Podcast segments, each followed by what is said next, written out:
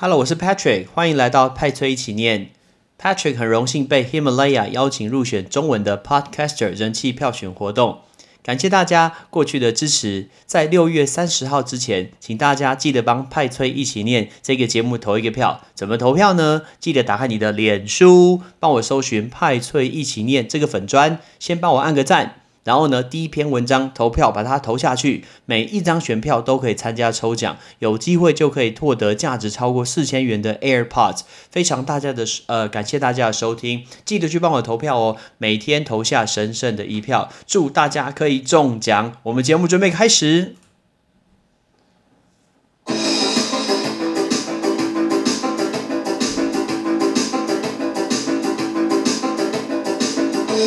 英文不是生活必需品，但是英文能让你的生活更丰富精彩。Hello, ladies and gentlemen，我是 Patrick。五分钟五个单字，纵观天下事。台湾已经开开开始慢慢解封了，你会发现很多地方大概不太需要戴口罩了，因为本土的病例已经很久很久没有发生了。希望我们可以继续的维持下去，直到这个解药、这个疫苗出来。但是国外的事情还没诶。哎，这个事情其实很多国家还是有这种疫情的问题。不知道你对网球到底有什么概念？我们讲到网球，请问你会想到什么？网球所谓的四大满贯赛，你知道是哪四个吗？分别是一月的澳洲网球公开赛，五月的法国网球公开赛，六月底的温布顿网球公开赛。八月底的美国公开赛，就这四个比赛叫做 Grand Slam。Grand Slam 这个 Grand Slam 就是大满贯，来这四个。那这四个都有它的一个特色。在澳洲网球公开赛在 Melbourne 在这个城市举办，它是一个印地的赛事，可是它是属于速度比较慢的慢速印地的赛事。五月的法国网球红公开赛是红土的一个赛事，给整个红土的。我记得以前我在台大念书的时候，打那个红土的球场，我都觉得很恼人。为什么？我喜欢穿白色鞋子，那鞋子都会脏诶。六月底的温布顿网球公开赛是最高的一个荣誉，它是草地的赛事，也是全世界声望最高、历史最悠久的网球赛。最后八月底是美国网球公开赛，在纽约的 Flushing 举办，它也是一个硬地的赛事，可是它的速度是比较快的，是快速的一个硬地。那这几个比赛呢，包括从赛事的规模、历史、奖金积分、签数或者影响力来说，都是最重要的，甚至超越那个奥运金牌。那打这种比赛都是一路抽，抽签完以后，那你如果是种子，你会有比较好的一个机会嘛。然后一路这样子打上去，这种叫锦标赛。锦标赛叫做 tournament，tournament，t o u r n a m e n t，这个是 tournament。一路打打打打打打到最后，是不是会拿到冠军？冠军很多人会都会，这个字叫 champion，champion。可是我每次都会问大家这个问题，大家都只记得冠军，啊，亚军怎么说？是不是愣住了？亚军怎么说？我觉得很可怜的，亚军也站到最后，很辛苦诶，可能只输一点点啊，输一球啊，输一分呐。但是大家永远都记得冠军，都忘记亚军。冠军叫 champion，亚军叫 runner up。所以我们最重要是要教大家，亚军叫 runner up。Runner up，来，这是亚军。我们刚说那个 Grand Slam 是这个四大满贯，但是有一个很特别的用法，叫做金满贯。金色就是够那个金满贯。金满贯的概念就是，呃，一年度有四大公开赛，结果呢，如果再加上一个奥运金牌，不得了的奥运金牌的话，那就叫做金满贯。历史上只有一个人可以完成，是一九八八年的德国的。女生的网球选手叫 Steffi Graf，我小时候看她打球，超强的，right？Steffi Graf 只有 Steffi Graf 可以完成同一年的一个金满贯。那我们说，在网球的比赛中拿到冠军会拿到奖杯，奖杯叫 trophy，T R O P H Y，trophy。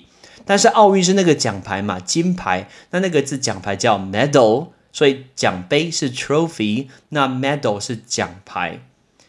八月底。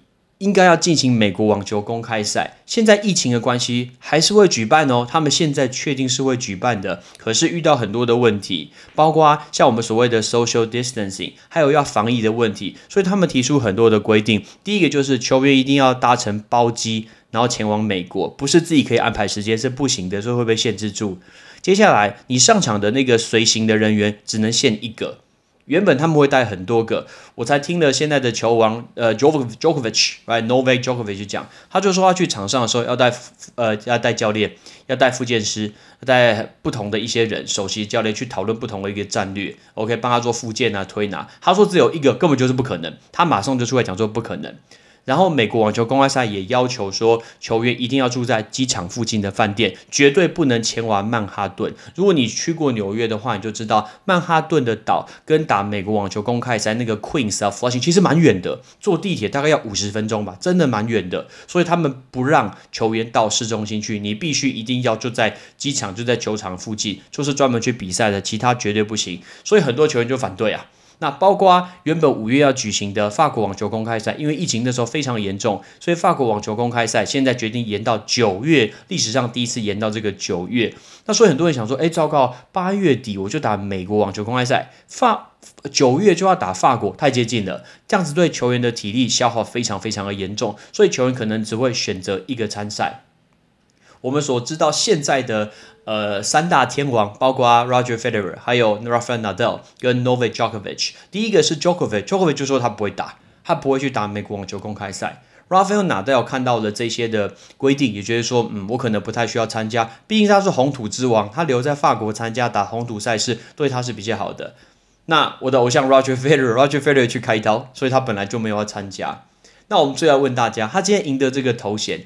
刚刚讲到这些 Grand Slam 这个大满贯，历史上得到最多最多的 Grand Slam 到底是谁呢？就是瑞士特快车 Roger Federer，他目前拿到了二十二十个一个大满贯的一个头衔。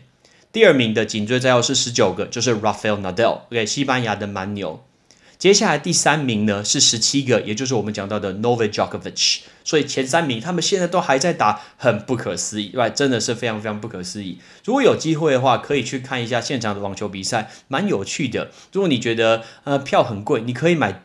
前面第一轮、第二轮，我记得以前美国念书的时候，我就是为了要去看 Roger Federer，我就看了第一轮跟第二轮的比赛。然后呢，当然比赛其实呃没有很精彩啦，因为对手的实力差蛮多。但是我承认，我看到 Roger Federer 那一刻，我真的觉得非常非常兴奋的，看到他觉得说哇，看到小时候偶像看了这么多年还在打，费霸真的很不可思议。OK，所以今年的美国网球公开赛到底会进行的怎么样呢？我们就拭目以待。I'm Patrick，see you next time，拜拜。